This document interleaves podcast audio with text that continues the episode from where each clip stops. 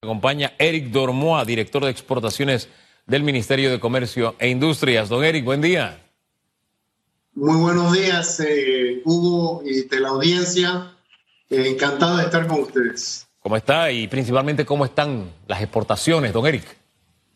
Exacto, haciendo una radiografía de las exportaciones eh, de los primeros nueve, nueve meses, de enero a septiembre de 2020 nuestras exportaciones llegaron a sumar 490 millones de dólares. Esto comparado a enero a septiembre de 2019 es un decrecimiento del 10%. Principalmente las caídas se dan en rubros así de eh, desperdicios metálicos, ¿verdad? Que, eh, que se exportan principalmente hacia Asia eh, la, harina de pescado y lo que es la madera en tuca, la teca que se, se exporta principalmente hacia la India. Pero a pesar de todo esto, el rubro de alimentos que comprende el 55% de nuestras exportaciones crecieron en este periodo 3%. ¿Y de qué tipo de alimentos estamos viendo? Frutas, carne de res, el pescado, la calabaza, la yuca, el azúcar, el, camarón, el queso amarillo que nosotros vemos aquí en Panamá, también lo estamos exportando. Y, el café, que, es un, ganador, ¿verdad? También tenemos, eh, exportamos a 80 países, pero principalmente la, la, la, la, región de Europa nos compra el 33% de nuestras exportaciones. Ah, ah, vamos a hacer un alto ahí. Esa es la radiografía de cómo estamos hasta ahora. Pero ya estamos a un mes de cerrar el año. ¿Cuál es el, el pronóstico? ¿Variará en algo? ¿Hay algún rubro en específico que durante este último mes marca un repunte tradicionalmente? ¿Lo hará? ¿Lo volverá a hacer? ¿Cómo cerraremos el año desde su punto de vista? Sí, desde mi punto de vista, si se mantienen todas las variables, no nos cierran fronteras como sucedió en Europa, eh, yo estimo que podemos estar 10% versus menos versus el año pasado. O sea que estaríamos en 145 millones de dólares eh, para cerrar el 2020. El banano es el principal rubro de nuestras exportaciones. O sea, nosotros estamos exportando el banano a la Unión Europea, a Italia, a Turquía. Y recientemente China aprobó la importación de nuestro banano. Así que nosotros estamos viendo que este rubro, igualmente que la carne de res, que, que la exportamos hacia Japón, hacia China, hacia Taiwán, Caribe, es, ese rubro va a incrementar de forma interesante. Ahora bien, eh, ubíqueme y acláreme el tema de la del cobre que estamos exportando cobre. Eh, ¿Cómo se ubica en, en nuestras cifras eh, esta, este rubro? Sí, las cifras oficiales de las exportaciones de los minerales como el cobre, el oro, eso no, no ha salido todavía, está pendiente salir. Así que estas cifras que nosotros estamos brindando son sin el cobre. Sí, el cobre no está incluido ahí. Si sumamos el cobre, este 10% este que usted nos planteaba eh, que tenemos como posibilidad de cierre del año, habría una variante. No, no perdamos de vista que el cobre y el oro que estamos exportando se convierten en un grueso de de ese renglón de exportaciones. Totalmente. Yo, nosotros tenemos que basarnos en las cifras oficiales que, eh, que, que nos da la Contraloría de la República. Entonces, cuando, igual, así como tú piensas, cuando entra en la cifra del cobre, nosotros vamos a ver un respunte en las exportaciones. Así que hay que esperar esas cifras del concentrado de minerales. Pero ¿qué pronóstico tienen? Porque usted tiene una expectativa, de segura perspectiva, de cuál sería eh, el ingreso o, cuál sería el volumen de exportación de cobre? Bueno, mira, yo conjuntamente con los 642 millones nos vamos a exceder los mil millones de dólares si sumamos el cobre. Esa es la expectativa para cierre de año. Ahora sí, esa es la parte buena eh, y, la parte positiva, la parte optimista. Me gusta porque al final estamos hablando eh, de un 10% menos. Cuando todo esto comenzó y se cerraron todas las fronteras, uno pensaba, wow, se van a perder nuestra piña, se va a perder nuestro banano, se va a perder todo esto, porque usted no puede guardar, eh, estos productos son precederos, usted no puede guardarlos ahí per secula seculorum hasta cuando abran las fronteras. Pero hagamos un balance, ¿cuál es el rubro que resulta más golpeado por la COVID? Yo considero que eh, no solamente el COVID, o sea, hay que ver rubro por rubro. Por ejemplo, el tema de la madera que, es la teca, que es lo que más se exporta hacia la India. Hay un inventario muy alto a nivel mundial. Entonces eso pone presión al precio. Entonces e, es un poco difícil de vender. Por eso, Hugo, es importante que nuestras exportaciones hay que darle valor agregado. En vez de enviar solamente la tuca de madera, vamos a enviar tablones para exportarlo a países en Europa, por ejemplo, o Estados Unidos, para ellos hacer muebles. Usted sabe que e, este tema de la madera nos da para hablar mucho porque, porque en el mercado nacional hay mucho consumo de madera que no es madera, es decir, madera procesada, es incluso madera que se fabrica a partir de residuos de madera. Pero nosotros somos exportadores de madera, madera pura, madera real, ¿no? Esas contradicciones que se dan en el mercado. ¿Por qué? Por el tema de que es un producto con un valor, valor terminado. Ahora, hay una serie de leyes que se han aprobado recientemente en esa línea y hay otras en lista de espera. ¿Qué, qué impacto esperan ustedes? ¿Cuándo vendrán las primeras inversiones para sacar provecho de estas leyes? Nosotros estamos trabajando efectivamente en atraer a plantas eh, o inversiones extranjeras para montar plantas agroindustriales. Para darle un ejemplo, aquí como mencioné, tenemos que darle valor a nuestra materia del sector primario. Mantengamos eh, eh, la, la, la piña fresca, la sandía, pero también tengamos el otro componente donde podemos hacer jugos concentrados de frutas envasados asépticamente. Eso es tecnología. Eh, frutas deshidratadas en empaques que sean aceptados en, en los mercados exigentes. Eh, trozos, frutas en, en, en trozos congelados, ¿verdad? Entonces, todo eso requiere tecnología y como tú mencionaste al principio de tu programa, hay que construir, todo esto hay que construirlo. ¿Por qué?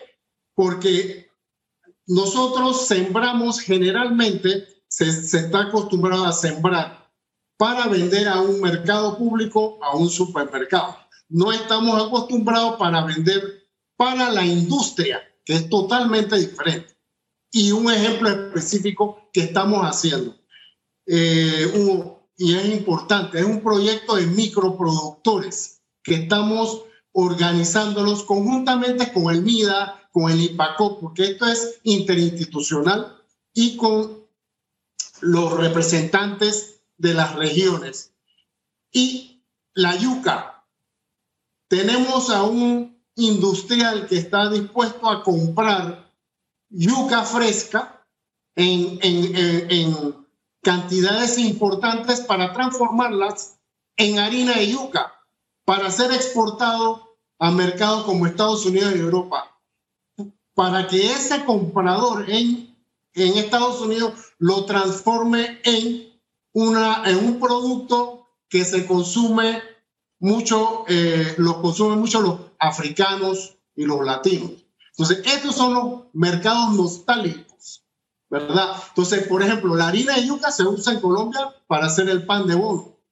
En Brasil se usa para hacer el pan de queijo. Entonces, en conclusión, tenemos que darle valor. Entonces, tenemos que atraer a estas, eh, estas empresas que tengan el know-how para hacer esa transformación. Ahora, ¿estos son proyectos que están en planes, sueños o realmente hay un inversionista concreto, hay un proyecto en específico que realmente vaya a, establecerse en el país?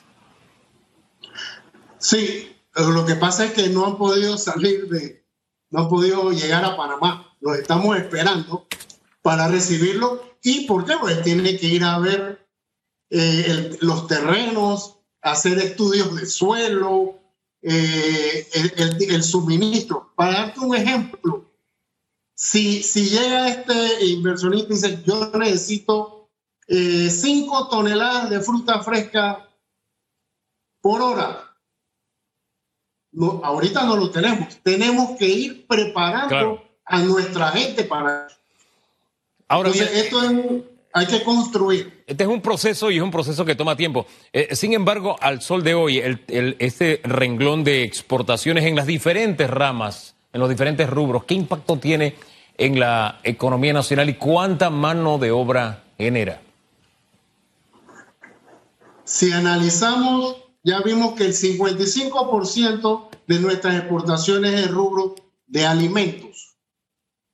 Entonces implica el agro y según cifras, sabemos que la empleomanía en lo que es el agro son 250 mil eh, personas. Así que e, ese es el impacto. Recuerda que muchas veces las exportaciones, los exportadores venden en Panamá, pero también hay, hay un porcentaje de esas ventas que van hacia afuera.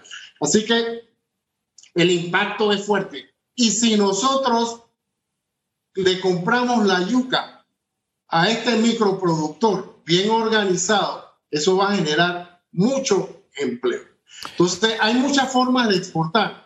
Tú no, eh, no todo el mundo puede exportar directo, puede exportar indirectamente. Ejemplo, le vendes la materia prima a este industrial que tenga la posibilidad de exportar. Ahora, la exportación realmente tiene sus trabas. Me decía un productor de tulipanes en, tierras altas, que creo que ya no está exportando, que nosotros importamos flores de Costa Rica y están en cuestión de una hora en Panamá. De Colombia, en cuestión de una hora, están en Panamá. Y el proceso para la exportación de esos dos países que tenemos aquí al lado es rapidísimo, es cuestión de horas. Él decía, para que yo exporte, me toma semanas y a veces pierdo la mercancía porque las flores, en este caso los tulipanes, tienen un punto específico y le comienzan a perder valor. Se le envían en semilla. Él me explicaba todo el proceso y decía, qué fácil es traer todos esos productos a Panamá. Qué difícil es y qué apreciados son, me decía. Yo le, decía, oiga, pero usted exporta tulipanes a Europa. Si Europa es la cuna de los tulipanes, decía, sí, y aprecian nuestros tulipanes. El problema es que no logramos exportar, no por el tema calidad, allá se aprecia, es por la burocracia, y la, lo de burocracia lo digo yo, la burocracia en Panamá que nos retrasa todos los procesos, hasta 15 días para cuando en otros países es cuestión de horas la exportación de productos como esos. ¿Qué hacemos con esos procesos, señor Dormá? Definitivamente ese es uno de los retos, desafíos, pienso que hemos mejorado, por ejemplo, en la dirección, la cual yo manejo, nosotros tenemos la ventanilla única de comercio exterior.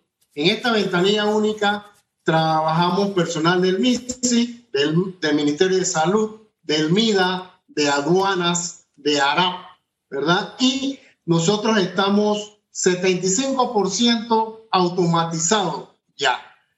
Ya tenemos, ¿eso qué significa? Que ya el, el usuario va a llegar el momento en que ya no va a tener que venir físicamente a buscar esos eh, eh, documentos. Todo va a ser digital. Ya ahorita podemos pagar en línea esos trámites. Podemos imprimir los certificados eh, fitosanitarios, sanitarios, que antes tenías que ir a buscarlo físicamente. Así que sí hay que mejorar definitivamente los procesos, pero eso es un, es uno de nuestros objetivos. Bueno, es un reto que nosotros los ciudadanos lo vemos así como un reto. El tema es que las autoridades sí tienen en sus manos cómo cambiar esa realidad. Le pongo otro ejemplo. Para exportar desde Chiriquí vía aérea hay que mandar el embarque hasta Panamá cuando tenemos allá un aeropuerto internacional que si la memoria no es infiel, con 200 metros de pistas más, puede, pueden eh, eh, aterrizar estos aviones para exportación eh, de, de, agro y no tener que venir hasta Panamá. Y uno se queda pensando, oye, por 200 metros de pista no exportamos desde el mismo lugar donde se produce, ¿no? Y esto parece como macondiano. Por eso digo a veces que Panamá es un pequeño macondo, panamacondo le llamo yo, porque por 200 metros de pista usted condena a productores que tienen que gastar para traer hasta Panamá, para exportar desde Panamá. Qué contradicciones, ¿no? Sí, no, definitivamente en términos de logística, en términos de preparación del exportador. O sea, tenemos que prepararnos. Ejemplo, nosotros para poder exportar alimentos necesita aprobaciones y certificaciones internacionales. Si no tiene esas certificaciones, muy difícilmente se va a exportar. Nosotros, conjuntamente con el MIDA y el MINSA, estamos gestionando estas aprobaciones. ¿Eso qué significa? Traer autoridades sanitarias del país destino a Panamá para ellos inspeccionar las plantas y ver si están aprobadas. O sea que todo esto es un proceso que puede tomar un año, dos años. Con la pandemia, ningún inspector ha venido. Eh, y, esto, y es importante eh, mencionar. Oye, esperemos que así sea, porque al final Panamá produce, produce bien, produce de calidad. Lo hemos demostrado con diferentes rubros, desde el café, banano, desde servicio, calidad de servicios en adelante. Pero gracias por hacernos esa radiografía de cómo cerramos el año con, con este tema, señor Dormoa. Que tenga muy buen día. Gracias. Eric Dormois es director de exportaciones del MISI.